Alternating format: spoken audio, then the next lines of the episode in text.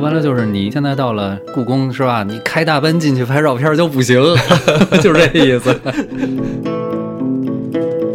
这个宋徽宗一边说司马光，司马光把朕再驮高一点儿，嚯这下边还说神宗皇帝您赶紧扒上墙头子。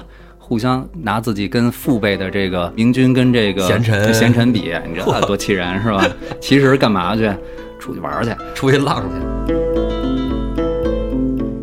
就跟咱们其实现在差不多， 一千三百年前咱们俩就是外国人了。外国人，What's your name？这也是吧，咱北方人啊，说话也挺习惯，聊着挺好，一说都那嘎达是吧，大哥是吧？你说咱咋整是 吧？先喝点儿呗，要不？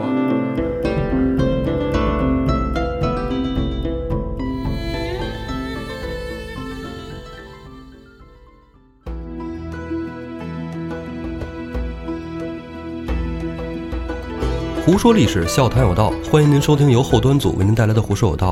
喜欢收听我们栏目的朋友，可以在微信公众号中搜索“后端组”来关注我们，里面有小编的微信，小编会拉您进我们的微信群，与我们聊天互动。大家好，我是主播道爷。大家好，我是胡四儿。哎，今天我来你家感觉不一样啊，嗯，燃上香了，这小氛围， 我是嗨，燃上香，沏上茶，地道。对，哎，你这书房我还真是头一回来，就这房子真不错，弄的故乡故色。这不赶上农村有地儿吗？你看这谦虚啊，哎，你这画儿还行 嗯，这个印的那是啊，是吧？嗯印我的我觉得你也不可能从故宫博物院给它搬出来 也有一比一，现在就有在卷上做这画儿的。 画的是吧？对，不常来没必要。啊，我觉得哎我觉得挺好，这这画儿有点意思啊。嗯是这个朋友们可能看不到这画儿啊，我们到时候回头让小编呢把它放到微信公众号里面，大家可以看到这幅画儿啊。啊这张画儿呢叫《听琴图听琴图，》啊，装修时候也想也想说让设计师弄，但是一般设计师弄出来吧，就是给你弄得不太实用，占地儿太大。后来就是一想往墙上贴画儿、挂画儿，那就是送画儿是吧？没什么大毛病。啊，你家这太讲究了，楼下这个电视背景墙《千里江山图》，我天，啊，屏风有一果树来亲 图，这不知道以为进故宫了呢。哎，不敢说，不敢说。哎，就这听琴图啊嗯，有讲究。啊，你说说，哎，这个咱们这个画儿啊，正中间是一个大松树对啊，松树底下呢坐定一人，气定神闲在那儿弹古琴。对，然后边上呢，左侧坐了一个穿蓝袍的一个、嗯一个这么一个文臣啊、嗯样子，右边是一个穿红袍、哎紫袍、紫袍是吧？哎，这对，画儿反正也比较老了嘛，哎，应再该加是紫上色一。个小童哈、哎，对，这个画儿还是挺有名儿的，所以也哎不用太多介绍，是吧？仨坏蛋，画仨坏蛋撒回的 啊！弹琴这就是宋徽宗，弹琴这宋徽哎宗弹穿琴一这宋徽宗，穿一道袍，对啊，。据说这画儿是他自己画的啊，那这就是自画像。哎，反正是有一说是他自己画，有一对说是他的这个翰林画院给画的。哎，对他的画儿，以后真要是哪期特意聊宋徽宗的时候，他这个主要贡献就是艺术方面 的，包括他组这个画院啊。艺术大家呀，然后那个紫袍的，我自己觉得应该是蔡京，啊，没细查过，哦官儿大嘛，是吧？官儿大他穿紫袍袍呗。金带，哎，没毛病。嗯哎，那个蓝色袍的官儿小点儿的，应该就是王普啊。哦，就是两两大奸臣。这都对六贼六贼之二 啊啊，就这么一个画儿。 这画儿还挺讲究的，怎么说它讲究呢？这里宋徽宗啊，他不是一个就是帝王打扮，嗯，他穿了一个道袍。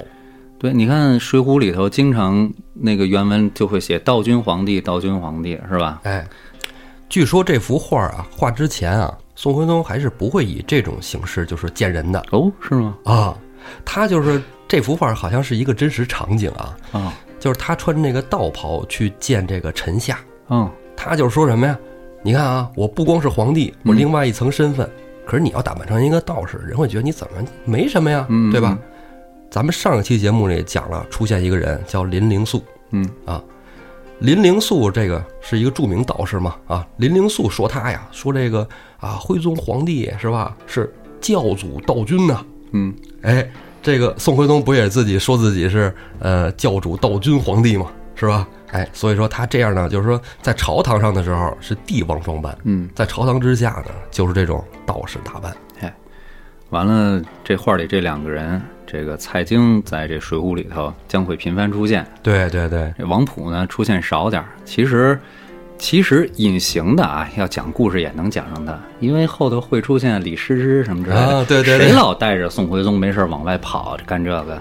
就是王普，那个王普在底下驮着这个宋徽宗翻墙出去玩儿去，就是他。哦，注意落就踏实了。哎，就那个还互相那什么呢？神宗皇帝，神宗皇帝。这个宋徽宗一边说司马光，司马光，把阵再驮高一点儿。 嚯这下边还说神宗皇帝，您赶紧扒上墙头子。互相拿自己跟父辈的这个明君、明君跟这个哦贤臣贤臣比，你知道多气人是吧？其实干嘛去？出去玩儿去。这是偶像崇拜是吧？对， 出去落出去。哎，画上就这仨人，这画儿啊，不光是它有一定的这个历史研究价值，它还有这个文学还有艺术上的这个欣赏。你看这个“听琴图”这三个字，嗯典型的就是徽宗的瘦金体。嗯哎，然后正中间啊提了首诗，这诗是蔡京写的。嗯，这画儿可了别的了。这画儿你知道让我觉得它唯一美中不足的是什么吗？嗯，就是这张画儿正中间的上方，嗯，有一个这个嘉庆的印，哦，就整个我觉得就破坏了这幅画儿。那说明这上画面儿正方形的印这画儿也等于是一直藏在故宫里，后来哈、啊，对，宫里的玩意儿嘛，我也没细看上头有没有乾隆那一堆啊。乾隆之宝啥的是吧？啊，好了，咱咱不说这画了啊，好咱们接着说回来。今儿你知道你要看到这幅画啊，嗯我就觉得跟咱这期节目特别扣题。嗯嗯咱们今天说一事儿啊，就是从朝堂上开始。啊梁山军不是破了高唐州吗？嗯，把高廉是吧也给弄死了。对，弄死之后，这事儿就捅到了朝廷里嗯啊。徽宗皇帝召见文武百官嘛，早朝的时候，这高俅的兄弟让人砍了，当大哥的得出来是吧？是是是，这事儿捅的反正捅到天儿了，按当时来说啊，哎，然后皇帝就说啊，怎么办啊？是吧？找人儿，摇人儿是吧？ 哎、这时候高俅啊就说说臣举荐一人啊，举荐谁呢？说举荐这人啊是开国之初河东名将呼延赞第一派子孙嗯，呼延灼，呼延灼哎，哪儿的？河东的，河东的河东名将啊，就是山西那边的啊，哎说话都那味儿的啊， 哎，代入感一下。你说理论上咱们的节目哈，咱就不绕弯子，大家可能听到这儿就已经很明白了，嗯，我们就要讲呼延赞了，对吧？啊对，这很正常的，顺理成章就过去了啊。咱们说这胡延赞啊，很多听评书的朋友那都太熟悉了，啊，嗯嗯有个这个《呼家传》嗯《呼家将》，是吧？哎，啊就是从这个呼延赞开始讲，一直讲到呼延庆嗯啊。咱们今天呢，也从呼延赞开始，咱也讲到呼延庆。 哇，人家讲多少集？这一下，我觉得听水浒的都跑了。好了，你讲啥的这是？呃，咱们就是点一嘴真实历史啊。评书其实大部分都是杜撰的，说呼延赞怎么怎么，呃，又封这个王铁鞭王 是吧？人肯定是有这么个人，对人有啊是吧？到老家那儿都立着像呢，应该是。啊哎，这上打军下打民的什么金简什么的，那玩意儿没有啊哎，那玩意儿没有。故事嘛，是吧？不编谁听啊？对，呼延赞呢确实是鞭，嗯这也没毛病，嗯，但是他的主战兵器啊是枣木槊，真要马上作战的时候，是吧？你是一大硕，这对硕咱之前也说过好几遍了。正经马上作战有劲儿的都是这硕，咱们之前也说过，对对是对嗯吧？最轻的是枪，哎，后来是矛，哎，比这矛再重的这就是硕，槊哎，你像这个唐朝的时候那些有名的武将，你比如说这个尉迟敬德，是吧？就是硕哎，对他也是一手槊一手这个鞭哈，啊，近战用鞭，对，为什么你到了南北朝以后，有了这个马鞍子，才能说使这个在马上真正抡开的东西啊？否则你像咱咱也知道，关羽啊，他们三国其实是是枪，是吧？对对对，哎我也从一个文章上看了，说这个使枪啊，一是它轻，可以单手持，嗯，还一个就是说它这个重量吧，比较适合于就是说敌人如果跑了啊，拽出去，啊，对呀 也，那不跟那个罗马一样吗？是吧？但是硕戟这玩意儿太重了，扔出去费劲，这个这东西都是金属杆儿，哎，那太沉了。说这胡延赞啊，在军队里，其实一开始刚上来的时候官职并不高嗯啊，这个可能因为啊是他父亲，他父亲就是一武将啊，他父亲啊呼延从是后周资留马步兵指挥使，其实是一个很很低阶的一个武官马步兵的指挥使。指挥使啊，对，指挥使还好，因为咱们知道这个武官里头最高的啊就是都指挥使，这就相当于一路军的军长。啊，军长哎，对，就是你这一一方面军啊，哦是吧？你要是他的副手就叫指挥使，啊，他副手指挥，那那官那那我刚才就是说错了，啊那官职应该不低是吧？那可能不低。你像你像赵匡胤，原来就做都点检，哦，他的副手就是点检，再往下就是都指挥使、指挥使。哦，哎，当然也要看你这个具体这个战事，因为宋朝包括后周，他嗯们有可能都是临时组这个方面军哦哦哦，啊。这么个情况、啊。哎哎，但是呼延赞，你说按说应该可以子承父业是吧？嗯一上来就是一出场即巅峰那种，但是他们并没有哎呦，是不是那个时候武将地位都不高啊？不高。嗯，而且看这个光这个宋史上来说啊，呼延赞好像就是说这文科不太行 啊，文不太灵，武可以。哎，可以理解，因为咱之前有一期节目比较早了，是吧？嗯，聊到那个南北朝的时候，咱们也说过，呼延家不是汉民，哦哦，对对对对对是吧，我记得听你说好像是他家源于这个鲜卑的鲜卑贵族是吧？？嗯对，也是名门望族他妈妈是嫁到了汉族。哦哦，呼延老祖母是吧？给老祖宗级别的了是吧？这呼延赞啊，勇武，嗯为什么说勇武呢？每次攻城的时候啊，脱光膀子，嗯嗯，这后背上纹着这个“赤心杀贼”四个大字哦，啊。说每次攻城，他都是第一个冲上城楼。呼延赞，哎，呼延赞，据说有一次啊，在攻城的时候啊，攻上去四次，被人给打下来四回，又每次都会冲回去，挺猛。真猛。但是你说，就我老觉得这个脱光膀子这事儿，你这么一说，我想起一茬儿来。嗯，脱光可能性不大，因为什么啊？因为那个时候非常重视这个战甲的防护，啊，尤其你看他待那个地儿，河东又是后来咱这么说，他是北边就临着少数民族，嗯他要面临对方舰的攻击。啊这个汉族军队的一个大法宝就是这个铠甲好，啊，哎，唐朝以后都有明光甲了，但是为什么会传他脱光了？嗯我考虑啊，瞎想，他会不会就像后来成吉思汗他们打仗的那帮蒙古兵，战甲只穿前边，后边是光的，哦，为了快是吧？不许逃兵，哦哦哦，只能为是了迎着敌人走。嗯哎为了快，这是主要的一方面，更轻轻骑兵，前面还能防御，后边没用啊。您要是转身跑，那啊射那就跟完射犊子死你也没什么关系了，就是那意思。啊我估计可能啊，没准儿有有可能我觉得像你说他后这背种露着字儿。守城的时候行，啊他可能攻城他得爬梯子呀，啊啊爬这个云梯往上走。这时候可能负重轻点儿，可能是不是更更快呀、什么之类的，也不好说啊。哎，咱就不考量他光不光膀子这事儿了 啊。这呼延赞啊， 他是飞上加 飞，飞大了，研究怎么光膀子是吧？呼延赞啊，做到了铁骑军指挥使。啊，说他一开始在这个军队里是从一个小兵儿就干上等于来的从马从步军变成骑兵了。哎，对他跟着这个宋太祖、宋太宗啊，这二位皇帝啊，先征后蜀，后伐北汉，建功立业，功劳非常大。一直到了真宗朝啊，嗯，宋真宗啊，就说请这帮元老没事就吃吃饭嘛，是吧？家里老老祖宗是不是就留下这么一传统，没事请武将们一起喝个酒啥的哈？啊，是个兵权 是吧？该退休了，哥几个志士。对，宋真宗也摆了这么一局啊，给这帮老将军们都请过来，嗯都是前辈嘛，是吧？都是长辈，跟我父亲这么一块玩的，跟跟跟他父亲跟他大爷是吧？对， 跟我父 跟他亲大爷爷一块玩的，一块喝一个嗯啊，对，聊聊天儿。结果这帮老臣啊，就开始在这儿争功，哪场仗是我老夫打下来的？啊啊一看老夫这箭伤啊啊，老夫这断着胳膊断着腿，啊啊，就开始争功。啊，呼延赞一言不发，直接脱， 我猜啊，我猜是吗？没拖。没错啊，呼延赞啊到酒席宴罢，最后宋真宗问他说：“呼延老将军，您您说个话是吧？咱们一块儿是不是挺高兴的？您跟这些老将军都是一起征战沙场，您想说什么呀？”嗯，呼延赞喝了一口酒，酒杯往这一放：“皇帝陛下，如果你认为老夫还行，请让我到边疆去戍边。哦，我觉得我要战死沙场，这才是我最大的荣耀。”你看看，宋真宗觉得哇，真牛逼！真将军，真将军，啊这是真真将汉军子。后来呀、如他所愿，就到了定州戍边。哦，定州，哎，河北北边儿，对，嗯其实也证明了皇帝对这人的信任。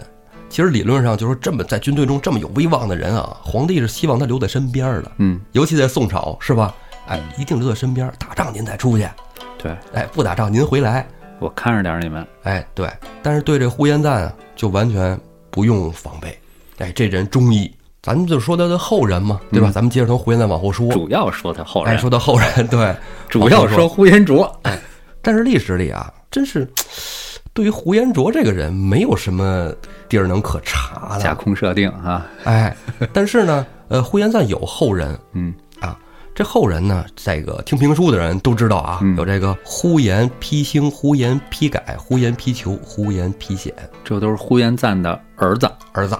对，为什么说这是评书里呢？啊，这评书里它有传承啊，咱不管真假，胡四儿不用不用太多去思考啊，这事儿咱听一乐儿啊。啊，我这正算呢，我说这个真宗的时候，呼延赞是老将军，那他这几个儿子应该岁数也都不小了，应该哎跟真宗岁数都差不多，那应该跟对寇老心儿他们都是一个时代的人。哎哎，你你看，我 我这是这真是意思，想是这意思，哎，澶渊之盟时候是不是也去澶州了呀？之类， 我就走这个的。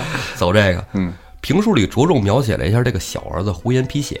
嗯这胡延丕显故事，听评书您往评书那边走啊啊。咱们接着说啊，胡延丕显有两个儿子，呼延守用和呼延守信，哦，这就到仁宗朝了吧？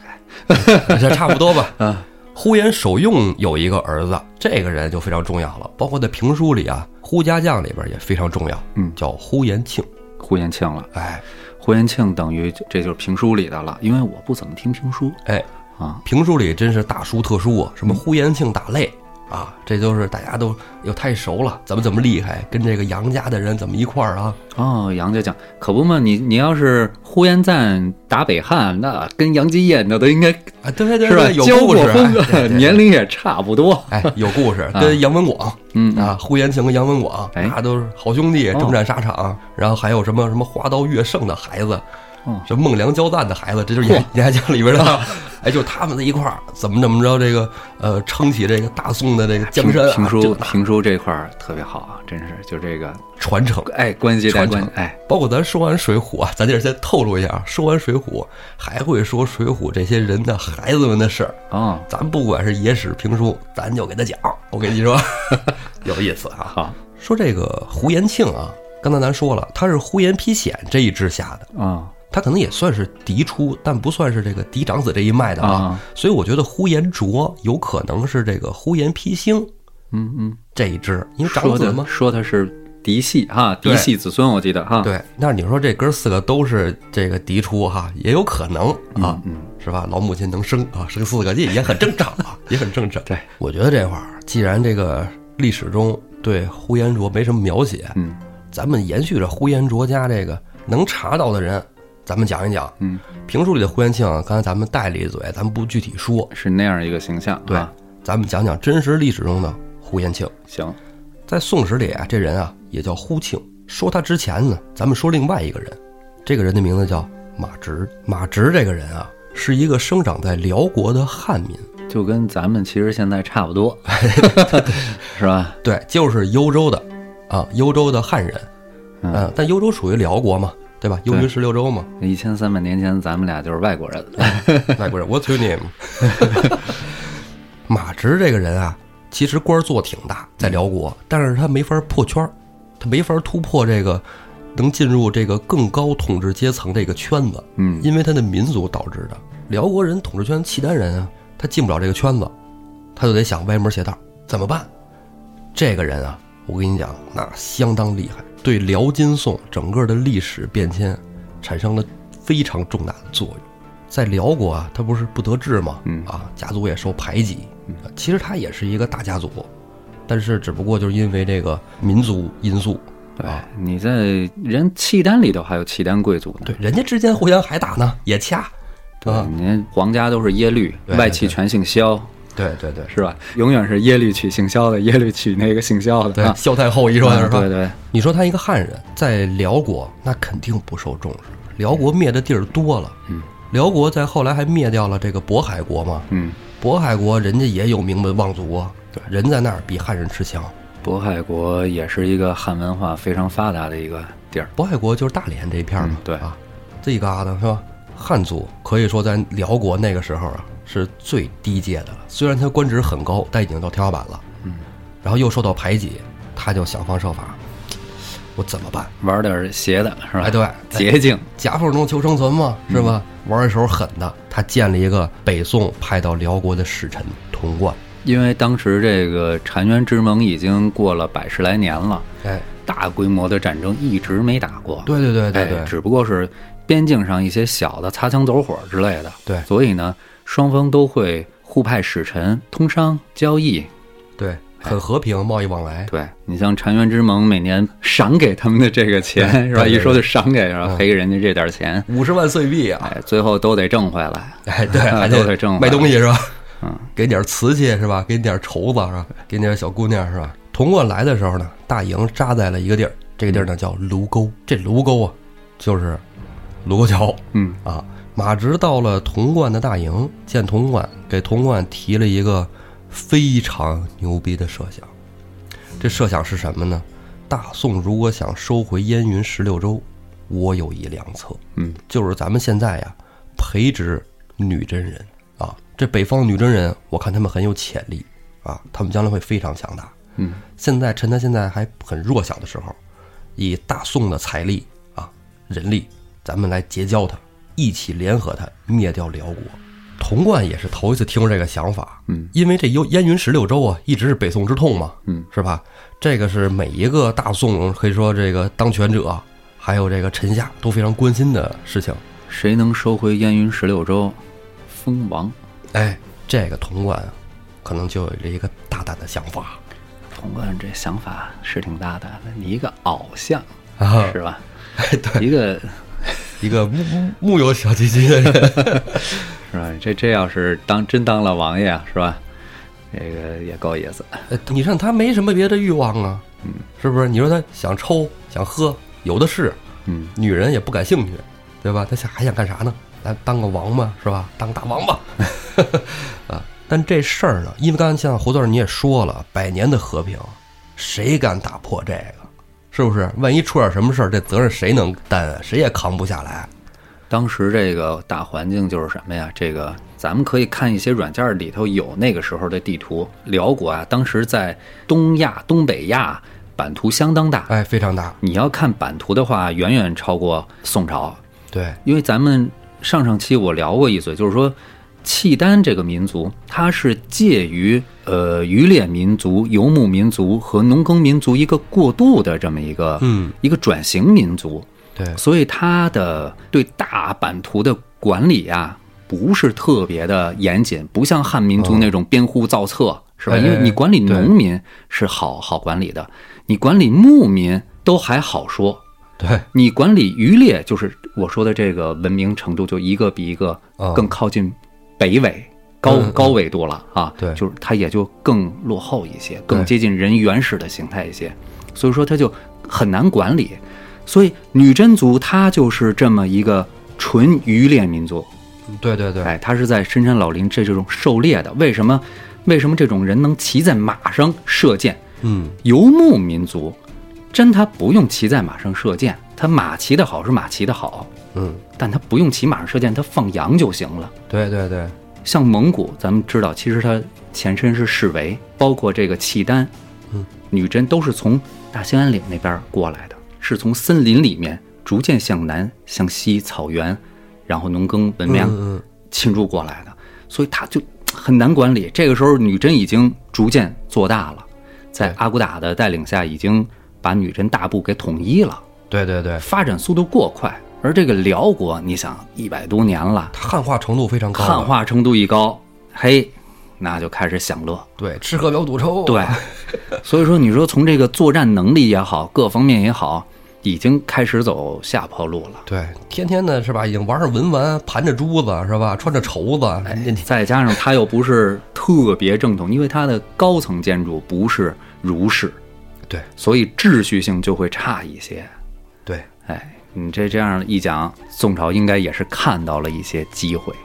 是，嗯，其实对于徽宗来说，何尝不想收回燕云十六州？啊对呀、这是我祖上未完成的梦想啊！对呀、得让人知道，我除了写字儿画画儿，我还能打仗。 但是，一开始也没有轻举妄动。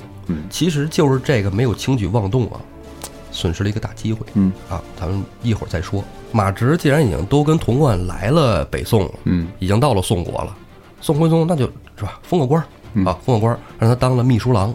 啊，秘书郎，嗯对，就是你这个说这事儿啊，咱们先先再看，再看，因为这个事儿太大了啊，咱们朝堂上咱们慢慢商量，再看。干成了就是不世之功，哎，是吧所以说呢，先稳一稳啊，稳一稳。先不说这个北宋怎么稳啊，咱们说那些不稳的事儿。女真其实跟北宋一直有通商嗯啊，它怎么通商呢？它是从这个辽的苏州，就是大连啊，现在的大连金州啊那个地儿出海，到北宋的登州上岸，啊，就是孙提辖啊，孙立那个地儿，嗯山东蓬莱，嗯，从大连到山东，一直走海上，嗯，他这个通商啊，他们也想整点绸子，整点瓶子玩玩，是吧？对，虽弹个珠子啊然虽然他们造船技术不行，但是渤海是吧？嗯风平浪静的，对对对，还是比较适合这个海运啊。但是因为辽国征下了渤海国以后，大连这块地儿呢就归了辽了，辽不让女真通商，理论上这个女真是辽版图下的被管理对象，就是国内的少数民族那种感觉，对啊是吧他们当时来讲啊啊，啊啊，就是你可以自治，是吧？但是你还对，有一归定我统一管辖我，我我对你管理也鞭长不说莫及吧，但是统统领能力也成本有点高，你们就对有有很大的自治权是吧？啊保持你们的民族习惯。但是呢，定期得给我们上供啊！我们爱打猎，海东青得送过来，是吧？就这种，哎对就对这种对感对觉对这个啊！玩意儿，海海东青是个啊鸟鸟儿哈，对打猎似的啊那个。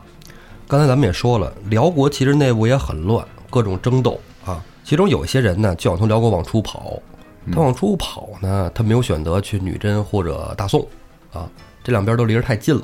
嗯你去了是吧？ 万一他给遣送回来，怪没脸的。他们跑哪儿呢？选择了目的地啊，有一些人选择了去高丽，哦，其中有一个人呢叫高药师，啊，乘了两艘大船，带了百十来名家眷，就准备整个集体去高丽。结果呀，赶上大风了，嗯，哎，就吹离了航道，船奔着登州就来了。哎，当时的登州守将啊，不是孙立、孙提辖，这个人叫王师忠。王师忠啊，有一天就听人说，说这海上出现大海丘了，将军您看看去。什么叫大海丘大海丘，咱听说过海丘船是不是？啊啊？海丘呢，就是鲸鱼，哦，鲸鱼啊，说能看见鲸鱼了，说您您看看去。王世忠说，哎，挺有意思啊，看看去，没怎么见过这玩意儿，少见稀罕。登上城楼一看，这海上，哎，城挺高啊，一看，哟，还真是大鲸鱼在那翻了肚了，这可能鲸鱼就是搁浅了，说这挺逗。哎，不对，再往远处一看，有两艘大船，嗯，哎，有敌军来袭，赶紧列队出阵。王世忠迎出去之后，哎，这两艘船也靠了岸了。嗯，一看这下来的人，不像是敌军攻城的样子。为什么呢？说这船上下来的呀，有老幼妇孺，还有孩子。嗯，哎，说这个是怎么回事呢？为首这人就高药师啊，就出来了，就说说您这是哪儿啊？思密达是吧？您这到到到了思密达国了是吗？王世忠说：“你这我们这儿山东地界儿，你哪儿来的呀？ 我们这大宋啊，哪儿来的呀？”他说：“哎呦，我们这船走错了，我们是怎么怎么回事儿？从辽国跑出来的，我们上高丽，结果跑这儿来了。”王世忠说：“那是吧？你既然来了，你到这儿了，你先跟我回去呗，是吧？什么所里备案一下，是吧？你这对你这非法拘留不行啊，是吧？对，这外来入境人员，对，你得先这个做个核酸是吧？你得等个十五天啊。 嗯，嗯人家想也对，跟着走吧。哎，但是是突然外国有人来访，是吧？这是大事儿啊！王世忠把这二百来个人安顿好以后啊，就赶紧报给朝廷，啊，跟朝廷说怎么回事儿，这是辽国来的人啊，辽国现在内乱了，就告诉了童贯。嗯，童贯一听这事儿，我操，辽国乱了，赶紧拉着蔡京商量这事儿，咱得跟皇上说，这是个机会，啊，咱们之前那个方案啊，怎么连接女真人，我觉得正是时候。宋徽宗一听，这可以啊，是吧？整得过，我的机会来了，光宗耀祖啊，是吧？这我将来是不是实现祖宗愿望理想啊？就让高药师啊带着王师忠派的人去大连，啊，就是辽的苏州，嗯，啊，从那儿穿过去，让他们带着说能跟金国人碰个面儿。但这个时候啊，辽苏州大连啊，这咱就说大连吧，啊，大连这个地儿还是辽国统辖呢。嗯，人一看你宋朝的海船来了，直接就给你轰走就打呀。嗯，你你看这样，我靠，这么不友好，你得去这个通商口岸，哎是吧对开开的口，你是吧不能随便就就就不能找个地儿。儿就来，哎是吧？不是商船，对呀、我们辽国跟你们大宋，咱们有这个陆路啊，是吧？你海路哪儿来的呀？走，滚！啊，没辙就回来了。回来以后呢，宋徽宗觉得呀，不能气馁，你们还得去。这回我跟你们，你们这再加派人手啊，找找那个会外语能交流的。嗯王师忠啊，就认识这么一会外语的，嗯嗯这个人就叫呼延庆。哦，呼延庆会说北国的语言，指的是辽国还是金国？史书上说北国语言，哦啊他辽金就不知道， 不知道咱也不敢瞎说，但没准人都会。有可能，这精通外语多几门也是吧，很正常。对，而且这呼延庆啊，还是一个武官，啊，这个能文能武的多好，啊我们需要这样人才。史书记载他还雄辩，能逼比，对，纵横术，啊 对，啊，又能文又能武，这人太合适了，就把这个平海指挥军员呼延庆给调过来了。嗯这是一武将，宋朝的规矩就是武将您只能当副手，嗯，又给他整了一个武艺大夫马正作为出使的 正正史史，哎，哎，他们俩带队，再加上高药师领路，又再次去了大连。大连，哎，这回去大连不一样了，之前还是辽国的守将呢，这回已经是金国的守将。这么快，哎，哦，为什么这么快呢？咱们这会儿说金国的事儿。嗯，完颜阿骨达，这人多么狠，这也不用说了，大家都知道这是这是一狠角色。历来的开国君主都是狠人儿。完颜阿骨达手下有一个文臣叫杨仆啊，杨仆建议啊，就是阿骨达说咱们跟辽国打呀，其实呃肯定是咱们吴勇肯定比他们狠，他们现在都废柴啊，咱们干他们跟玩儿一样。可是呢，咱们不能就这么打了，咱们咱们建国谁承认咱们啊？是吧？因为这杨仆是一汉人啊，嗯嗯依照我们这个汉民族的传统啊，嗯史书里记载，一般都会让别的国家先给咱册封。对，这大家其实就是别觉得古代人就不讲这个，中国古代非常讲法治，是吧？从什么时候开始？从咱们知道董仲舒在汉武帝的时候，为什么独尊儒术啊？能够劝汉武帝独尊儒术，就是因为他提出了一个在他之前，包括这个高祖，包括这个文帝、景帝都没有想到的一个问题，就是汉朝的合法性。啊，你包括你改正朔、易服色嗯嗯这一块儿，因为咱们知道一个朝代有一个朝代崇尚的颜色，根据五行，你比如说秦朝崇尚黑色，是嗯，啊吧？对，明朝红色，就类似这种的，哎，根据五行自己主的是什么德，所以它要易服色。然后改正朔，咱们中国的这个农历春节，当然以前不叫春节，中国的元旦改来改去，最早不是冬 至吗？对对对，对不对？对，就他得改正朔。哎，你像这个提出的就是这么一个道理，哎，哎，政权合法性，就是我揍你，你得先承认我，嗯我牛、是吧？你得先承认我，你说光光打了，打了没用，杀了也不好使。大辽当时是很有地位的，在北方。对嗯刚才你不也说嘛，那土地面积那老大、是对，吧版？图非常大，由东到西一大片啊，对，都是倒着时差的，是吧？哎，所以说就出了这么一个主意。阿骨达一开始是不同意，说咱们给他灭了就完了，是不是？这个人家是吧？人家上京、中京、兴中府，咱都给拿下来了，东三省是吧？黑吉辽是吧？咱都给整了。而且这时候阿骨达的势力范围非常大，像内蒙古的赤峰，嗯，什么的也都归了哎，阿骨达了。但是阿骨达呀，也隐隐约约觉得这杨浦说的有点道理，对说这汉人玩的有点意思。你先承认我，你封我王什么的，是吧？因为咱们之前也聊过，你比如说契丹，在这个往南推的时候，咱们那集聊到这个五代十国的时候，耶律不就这个管不了啊，到处打草谷，光抢钱，他只能打到恢复，对，哎，阿骨达就叫这杨浦说：“那你既然弄这事儿，你就修书去吧，是吧？把信送过去。”辽国皇帝啊，就是天祚帝嘛，收到了信以后，哎一看，说：“哟，这不是揍我的吗？这怎么还跟让我封他啥呀？”就把大臣耶律奴哥叫来，就说：“你这个咱商量商量，说这怎么回事儿啊？他让我册封他，他都占了咱这么多土地了，这什么意思呀？哪一出啊？”耶律奴哥说呀：“陛下，您理会错了。”这个信啊，不是什么臣子向这个君主求赏呢，嗯，这是让您给新君加冕呢。就是承认我独立了。本来阿骨打他爸、他爷爷都是在辽统之下负责女真一个部落的小官儿，啊，你说白了，本身是应该是怎么着？就是地方这个政权在非法的扩张，现在到一定程度了，你搂不住了，对是吧？我要求独立了，对，嗯，这天祚地的说，但是信咱接着往下看，接着合计，这也是没办法的事儿。他让封咱啥就封啥吧，再往下看，越写越过分、嗯啊！为什么呢？让天祚帝管他叫哥哥，嗯管阿骨打叫哥哥，啊，说他以后就是这个辽国就是金国的帝国，兄弟国啊，哎，帝国，嗯帝之国，他就是兄之国啊，高一阶儿。然后呢，把上京、中兴跟兴中府都给金国啊，说这打下来的地儿都归我了嗯嗯，啊，你们就别想要回去了。这是议和条件啊。然后呢，你还得把这个亲王公主当做人质送到我们大金来。辽国一看，这个我们这土地那么大，是吧？你们就打下这么点地儿了，就跟我谈这个十大开口，你们是挺狠，但还是有点过分。嗯，那咱们是不是咱们就商量啊？确实，议和这个过程啊，是一个非常漫长的过程，得谈很多次啊。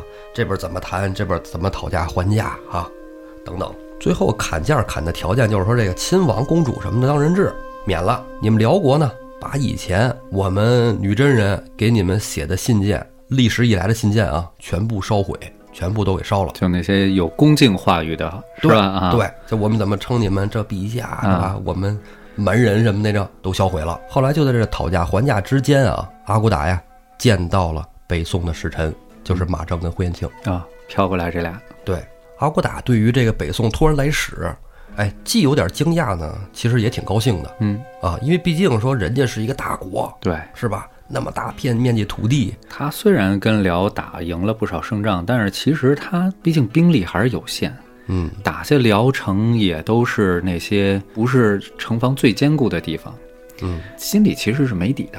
对他们上来打一旗嘛，能得到宋朝的认可，可以说挺那个欢欣鼓舞的。天朝上国嘛。对，这只不过没想到 啊，啊 当时比较比较黏是吧？啊，阿骨打就是愿意跟宋朝人接触，使臣就回来了，跟徽宗说：“休息，我们接上头了啊，这事儿能聊能谈啊。”然后徽宗说：“那能谈就赶紧谈吧。”这时候呢，就是马正跟呼延庆回来的时候，还带了这个金国的三个人，嗯，李善庆啊，还有什么几个人，使臣来了，徽宗一看，那先咱先招待是吧？咱汉民族讲礼节嘛，先招待，你们先住下，怎么给你安排这那的，嗯，挺好。然后宫廷里就赶紧商量，如果要是徽宗皇帝，这时候就皇皇帝得开始写写这个信了嘛，是吧？以什么形式写？写国书还是写诏书？嗯，这是一大事儿。大事儿啊，哎，这时候就有文臣出来了，就是有人说啊，说他们的国力非常强大，你看辽国咱们都不敢想，嗯人家跟辽国揍得跟三孙子似的，咱得写国书。又有文臣站出来了，什么国书啊？就他那点地儿，就他那点兵力，充其量在咱这儿就是一节度使，写诏书。宋徽宗一听说，也是啊，那么点儿地儿，那么点儿兵力，那要不写诏书啊？咱就写诏书吧。哎，就写了一诏书，让这个使团啊，又派人跟这仨人儿回去嗯啊。这次使团啊，又多安排了一个人，哎，就得带着这诏书的人呢，嗯替皇帝说话的呀。哎，这人叫赵有开，他呢就跟着一块儿走。到了登州还没出海呢，这赵有开挂了，哟，咔嗒死这儿了，咱也不知道为什么。 不知道为什就么，死了，哎，就倍儿寸，正好也这因为这赵有开他突然的去世啊，啊延误了几日，啊，宋朝又听到消息了，辽金议和了， 哟，朝廷就赶紧快马加鞭，把这个使臣得追回来，说他妈议和了，咱别去了。 他们这议和是怎么着？达成兄弟之国了啊，对呀、人家这边议和，咱不管他是什么怎么个条件，人家不打了，啊咱过去好像在挑事儿还是怎么着似的，啊啊！是吧？赶紧说把使臣给追回来，就把使臣马正啊给追回来了。这赵开已经埋了嘛，是吧？啊哎，把马正给叫回来。哎，赵叔，咱要不然就让人家使臣带过去，咱人别跟着去了，没法谈了。呼延庆呢？你不是武将吗？嗯，人来人了，咱得给人送回去呀、嗯，哎，你把这三位使臣给送回去。啊，呼延庆跟着去了，哎，呼延庆跟着这个金国的三位使臣，有回了点金国有点倒霉事儿，您搂 着啊 他会语言啊，啊他能解释，而且善变，啊！是吧？这个人能能能能自保，没问题。文文武双全是这意思啊？船都出海了啊，嗯但是这情报出现了点问题嗯，问题在哪儿呢？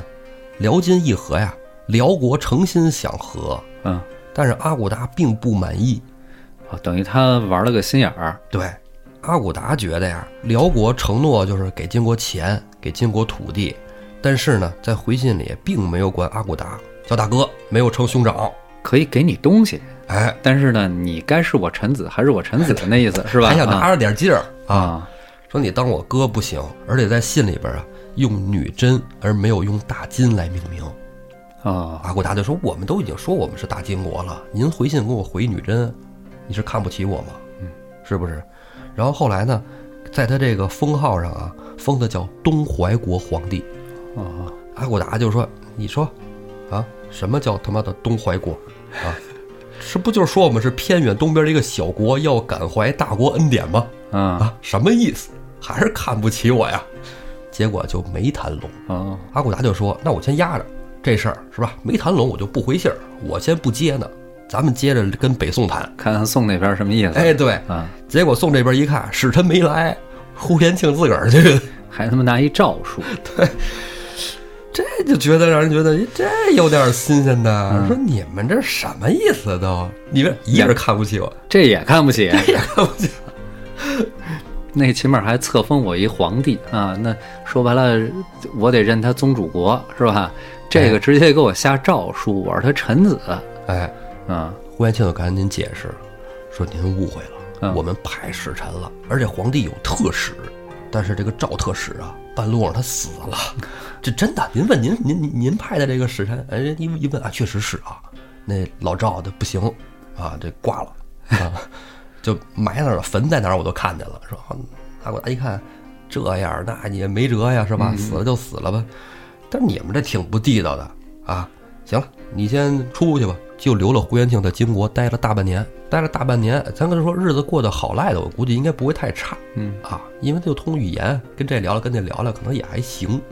但是毕竟不是祖国呀，在这儿哪天是吧，脑袋掉了不一定啊。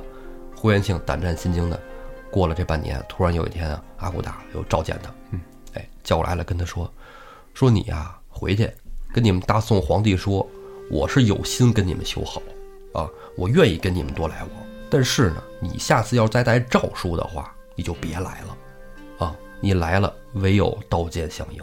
正经的递个国书，我们是大金国，嗯啊，咱们国与国之间交流，我们国家建立时间不久，我们独立了哎，是吧？我们也需要朋友，嗯啊，咱们别交个想朋建友，交，哎，对，交个朋友。胡延庆说：“哎呦，有火儿是吧？借坡下驴。”赶紧就说：“行行行，那我就回去递这个信儿啊，没问题。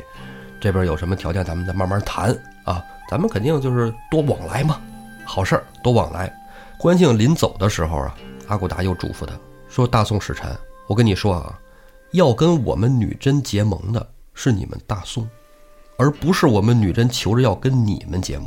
辽国跟我们打，我们不需要联合北宋，我们自个儿就能干确实是，啊！对，我们自个儿就能干。你回去就说，咱们就是平等相处，有的聊就聊，不能聊就别聊啊，啥也不好使，是吧？最后又给胡延庆吓了一跳，胡延庆胆战心惊的坐船回来了，原原本本跟宋徽宗就怎么说了。就因为呼延庆这一趟出使啊，很多就是看历史的人都说呼延庆啊这个人啊，这个跟评书里的不一样。评书里把他写成一个大忠臣，其实他是大奸臣。其实你看他的这个过往经历啊，咱可能没说那么多细节，啊或者咱也有一些细说啊。其实感觉他并没有觉得他哪儿奸了，对。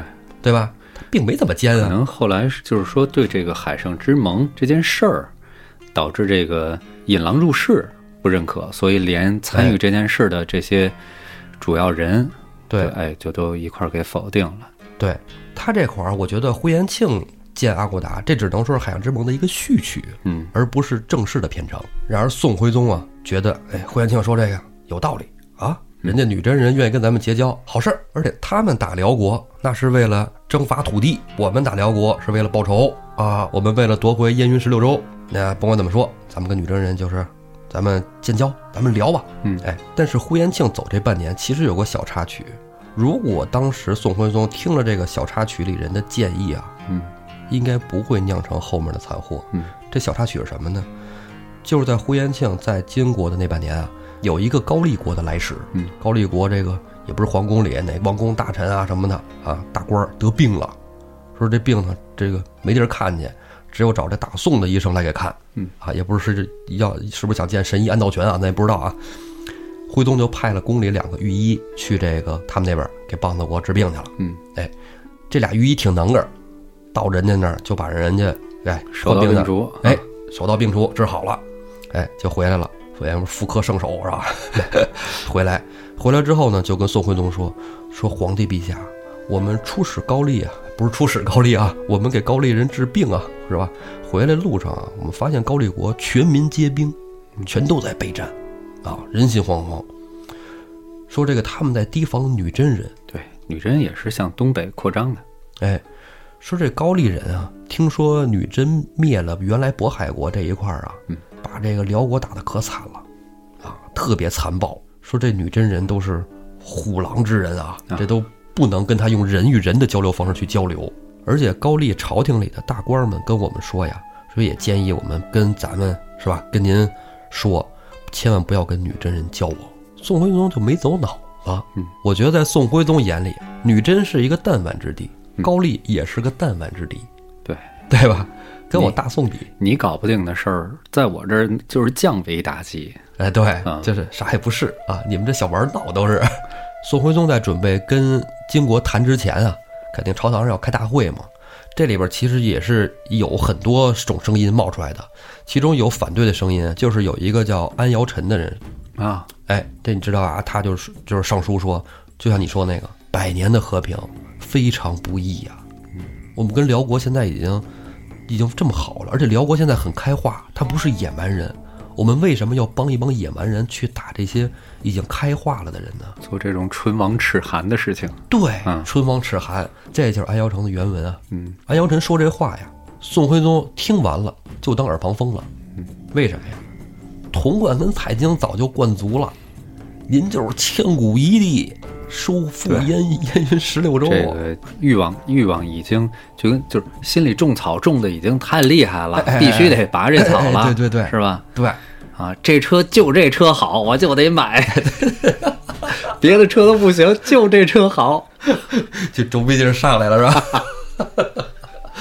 哎， 我们在暗指暗指老黄同学是吧？啊不行，你看，童贯、蔡京啊，就主导了宋徽宗偏向了战争这一方。宋徽宗就安排人去啊。这时候童贯说了：“皇帝陛下，这我这手里有现成的人呢，您还记得马直吗啊，？”啊，这时要不候，来那个，对对对，这时候马直已经不叫马直了，他到了宋朝这边以后啊，不是已经在这边当官了吗？嗯，因为毕竟他这个名字，他在辽国就是当官的嘛，可能为了这个隐藏身份呢，还是怎么着啊？童贯给他起了个名儿，啊，叫李良嗣。嚯，他不是这什么秘书丞吗？嗯哎，跟这个徽宗皇帝聊挺好。皇帝说：“你这个是吧？藩邦外国之人，呃，我赐你赵姓荣耀啊。”对，哎，他后来就叫赵良嗣。哦，马直变成了赵良嗣。童贯提起这个马直、赵良嗣，啊就说这也是三姓家奴了，是不是？ 李良嗣、赵良嗣、马直啊。徽宗说：“那、这人正好啊，这人几国语言都通啊，嗯，是吧？比之前那个出使的那玩意儿扣半年那玩意儿，胡延庆，哎，比霍元庆强多了嗯啊！让他去，就把这赵良嗣叫过来，咱们商量商量这那的。赵良嗣一听，这我平生大愿，嗯，平生大愿就是帮大宋收复燕云十六州，嗯啊，你看这汉人嘛，是吧哎那股子劲儿啊，哎，灭掉大辽。这赵良嗣不就被授派作为使臣出使大金了吗？啊，跟阿骨达谈，谈的过程还挺顺利的。一开始呢，一见面一聊，一看说，哎呦，这也是吧，咱北方人啊，说话也挺习惯，聊着挺好。一说都那嘎达是吧，大哥是吧？你说咱咋整是吧？先喝点儿呗，要不倍儿好。俩人边喝边聊，跟阿骨达，因为人家有这个，像你说了是什么渔猎民民族嘛，啊没什么架子啊，席地而坐，相谈甚欢。嗯，就说什么呀？我们金国呀，要辽国的所有土地，因为俩人已经商定好了，同时灭辽嘛。宋氏一宋听那不行，哎，不是宋也争 了嘛，宋也有条件嘛啊啊！这赵良嗣提出条件就是什么呀？我们大宋要燕云十六州，嗯，其他辽国土地我们一寸不要，我们只要我们的这一块儿。而且里头东西我们都可以不要，我们就要地儿。啊，对，完了这这这地儿我得要啊。还有呢，就是咱们在攻辽的过程中，谁都不许跟辽议和，把辽灭掉为止。哦，而且不许接收辽国的哎，叛逃哎投投送的人不去哎接收啊没错，啊这是一开始谈的条件。之后呢，有一个小活动嗯啊，就是这个茶歇。啥叫茶歇茶歇就咱咱开会的时候，中途是休息了，啊嗨吃个小甜点啥物的哈，啊喝个饮料哈，啊啊哎，他们也有个茶歇。啊这茶歇的时候啊，阿古达就说说这个兄弟是吧？咱都喝挺好啊，走，带你哥带你出去溜溜。阿古达带着赵良嗣骑着马，他们不是占了辽国很多地儿吗？嗯其中不有辽国的几个都城都城嘛？嗯啊，陪都啊哎，从这个都城的西门进到皇宫，从皇宫的另外一个门出来，啊绕了一圈儿。赵良嗣一开始是胆战心惊的，嗯说毕竟是吧，这是人辽国的故都啊啊，嗯咱这骑着马过。阿骨打说：“你这，你看你还还害怕是咋的啊？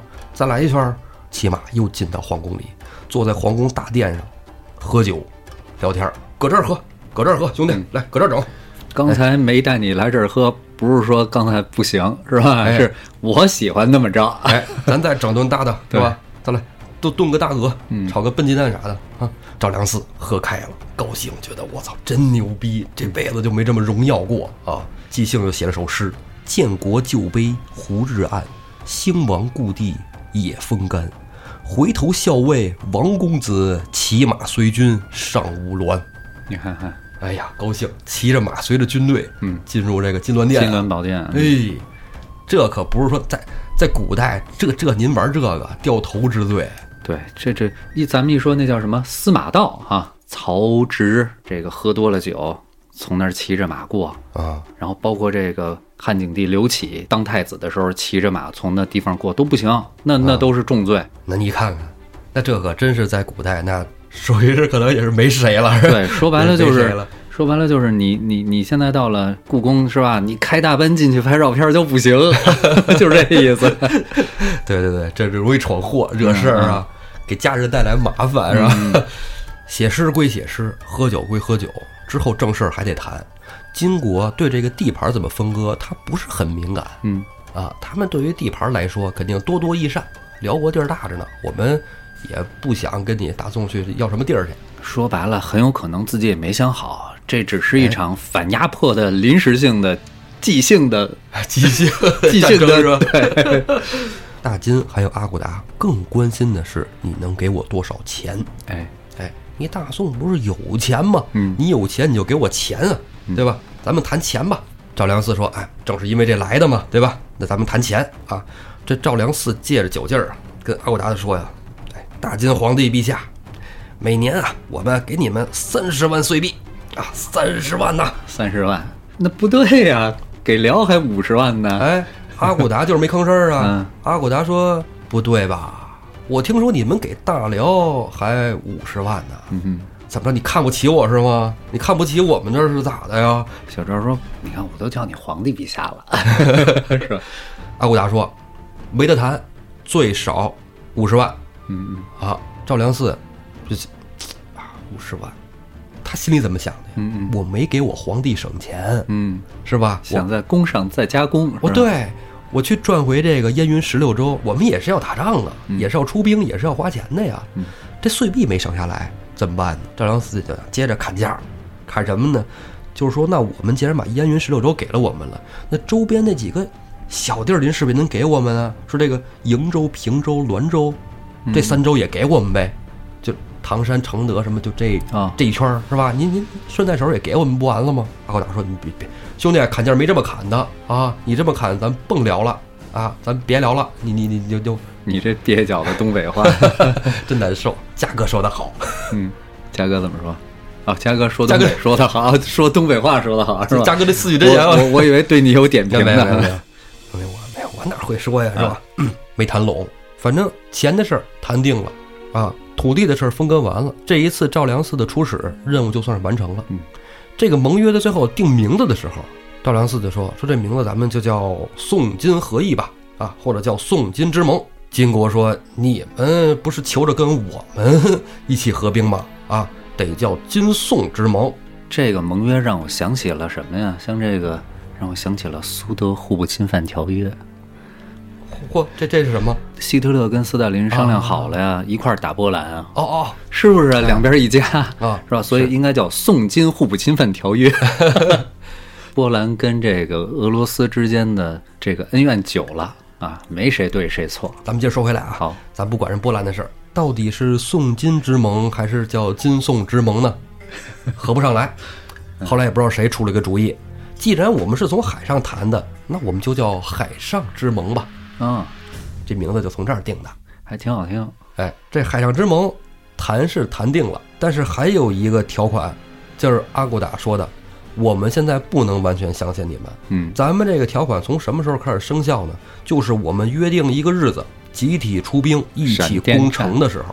闪电战，哎，我们一起攻城开始就生效。如果我们的兵到了，你们的兵没开始攻城，不带你玩了，我嗨说了，我自个儿也行，哎，是对吧？海上之盟就宣告失效。嗯海上之盟嗯，谈完了，这就是北宋一个划时代的盟 约。也是臭名昭著的盟约，是哎吧？，对，嗯，这赵良嗣回到了徽宗身边，嗯一下成红人了吧？绝对是立功了，反正。哎，要真能把这事儿办成了，是吧？啊，徽宗肯定是完成祖上未竟之哎这这这实业，是吧？哎，就是咱们看，你看今儿就这么讲的时候，徽宗特别想把这个事儿促成，是，对吧？嗯，咱们老觉得徽宗是个傻帽儿，就除了是书画玩闹就没别的。其实，嗯徽宗一开始上来的时候，记得很清楚，是一个挺这个积极要求向上的那种皇帝，对，是？吧？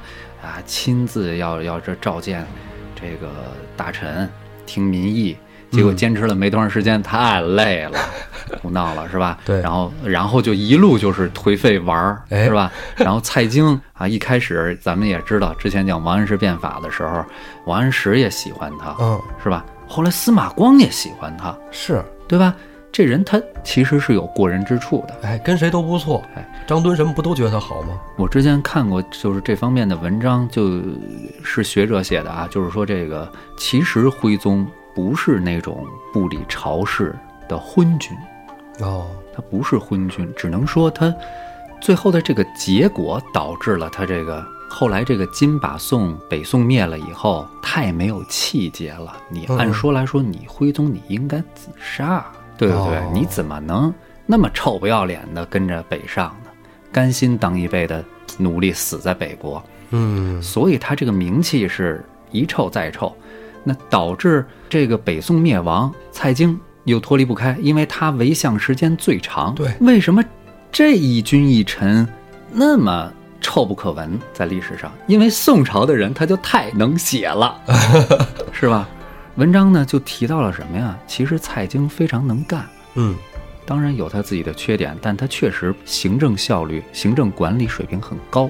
对对对，宋徽宗呢，他自己不觉得自己已经是，哎呀，这个一一路颓废下去了。他觉得我还是有这个中兴的机会。哎，他一直比着自己的父亲神宗，而且当时来讲，北宋的国力不是不可以与金国通过海上之盟收复游云十六州，是吗？当时其实可以是吗？其实是有很强实力的。但是主力军被方腊拖在了南方，哦，平内乱去了。对，又错失了几次机会。哦，导致了一个很不堪的结果。那这儿就可以用那句话了：历史是胜利者书写的。那你失败者，你怎么评论你之前的是吧？不是我们这个民族不 行，是是是，是我们这一君一臣没领好路。哎，对，具体他们两个的事儿，包括童贯，以后讲到这些人的时候，咱们再细聊。对，具体咱后边再说吧。对像是海上之盟之后发生了什么，咱们等到宋江公聊的时候，对，咱们再牵扯说，到那些地儿，哎是吧？打到那些地儿，咱们详细的讲讲历史里是怎么着的嗯，啊。今儿还是说呼延庆儿，呼延庆， 哎，你说呼延庆，我都恍惚，我刚才好像都不说呼延庆了。倒倒也小声 的小声的重复了一遍胡延庆。好好好，这就是胡说有道，太棒了，哎给你呀哎犯啊，给你 犯。呼延庆啊，刚才咱讲了，其实完了就没他什么事儿了，嗯，就主要讲这个马直、李良嗣、赵良嗣，嗯，这其实仨人是一人啊，行，虽然咱们这节目一直这样，但是其实今天说真的啊，这 从一开头我就觉我自己都觉得有点不适。嗯，其实这是咱们的常规状态。哎就这么着吧，是吧？就这么哎就着。咱俩不录节目，是不是平时也聊聊聊这个，也差不多就这种状态，今儿我感觉就是这状是态，吧？ 喝着茶，烧着香，看着画儿嗯哎，是不是？就差点酒了，是不是？ 对一会儿整起来是吧？对， 这赵良嗣没得着好下场，嗯徽宗一下台，不就亲宗上台了吗？嗯，直接就给弄到这个边远地方宰了，干掉了这个。对，钦宗灭了一批这个他他看不惯的，你看蔡京最后都是钦宗给处理的，嗯，是吧？钦宗啊，也是怎么说呢？应该是能当好一皇帝，但是没赶上好时候，啊也可能是时势所逼，这都不好说。钦宗咱不是说过吗？你忘了？咱们之前有一期聊过呀。他爹信道，他信佛；他爹好妞，他他他妈的， 啊是他信佛对啊啊，爹他爹好热闹，他好清静，啊，那跟我们这个教主道君皇帝简直就是格格不入，简直格格不是入。亲生的吗？ 哎，一开始从这个呼延灼扯到了呼延赞，就收不住了啊。嗯，嗯好行，就这样吧。 接着给自己一台阶儿下哎呗，是吧？对，咱们接着说呼延灼啊。嗯，高俅说呀，这呼延灼手使两条金鞭哇，跟他 做，好不要笑，收住啊！让高俅接着说。哎，高俅接着说呀，万夫不挡之勇啊！嗯，啊，他们家这以后还会有给您带来更多的惊喜哦。啊，这呼延灼厉害，有他在，梁山肯定剿平了。放心着，徽宗说行，你给他叫来呗。赶紧叫人把这个在汝宁郡当都统制的呼延灼给叫到了开封皇宫、啊，东京 东京汴梁啊，对，确实也是开封啊。呼延灼一走到大殿上，徽宗一看，一表人才，你看这虎背熊腰的，是吧？这真厉害！这这，哎，高太尉不是说他使双鞭吗？怎么没拿着双鞭呢？高俅说：“这是皇宫， 哈哈，这个不能带上来，拿着鞭威武极了啊！这可厉害了，老狠人了。”徽宗说：“真不错，剿完梁山贼寇，回来给你加官进爵，真喜欢你。”胡延灼一看这个得到皇帝赏识啊，是吧？太荣耀了，就赶紧效忠吧，该说啥说啥啊，皇帝陛下这那的啊。徽宗更开心了，徽宗就吃马屁，那这个宝马配良将啊，朕有一匹踏雪乌骓驹，啊，踏雪乌骓马，送辆好车去。哎，对，送你了啊，钥匙拿去啊。胡延灼很高兴啊，这皇帝又赏个马，又夸我这个是吧？夸我身材好，嗯，真不错，高兴，就跟高俅回来了，就商量这事儿怎么办，怎么灭梁山。跟高俅就直接说，说据我听说，这梁山泊呀，兵将可以啊，能打的不少。嗯，这回咱们得好好准备。你看皇帝都那么跟我说了，我这一去要是打不赢，丢了脸面，那丢的是皇帝咱大宋的脸面。一仗就得赢。高俅说：“你有这个志向就对了，你说怎么打能赢，我就给你怎么安排。这兵权都在我手里啊，好使。太尉嘛，说您帮我调两个人来，一个是这个陈州团练使，人送绰号“百胜将”韩涛；再一个把颍州团练使彭启，人送绰号“天目将”也给我调过来，这俩给我当副将。高俅说没问题，一纸调令的事儿，调个人容易俩团练使比苏轼那会儿官大啊。啊。是 苏轼，兵马您也得多给我点儿，兵马得带够了，一次去咱就一次给他平了。您给我呀五千到一万的马步军兵，这没问题，给你。还有什么条件？接着说，您再给我呀铁甲三千副，铜盔三千顶，长枪两千根儿，大滚刀一千把。嗯，然后您再给我五千匹马甲。骑马用的那个，哎，这马甲不是穿那马甲，嗯，马的那个马铠甲盔甲，嗯，高俅也一愣，你要这么多马甲干嘛呀？呼延灼说自有用处。自有妙用。既然呼延灼这么说，高俅就不再多问，赶紧给他抽调兵马啊，准备器械啊。都准备完了以后，呼延灼跟韩涛、彭起准备出征的时候，跟高俅说：“太尉，末将得您赏识，此一去若不胜，提头来见，我愿立军令状。”哇，信心十足。话说呼延灼这一去，能不能一举攻下梁山泊？咱们下回再说。